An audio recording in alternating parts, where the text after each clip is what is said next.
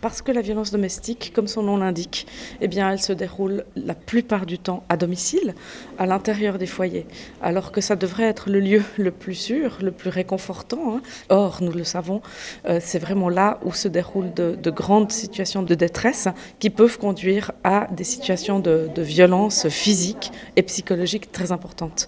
Et donc, de faire ce, ce chemin de s'immerger euh, dans des différentes pièces hein, euh, du lieu de la vie en commun permet de thématiser euh, notamment l'impact sur les enfants, notamment les stratégies hein, que souvent les femmes font pour dissimuler les coups.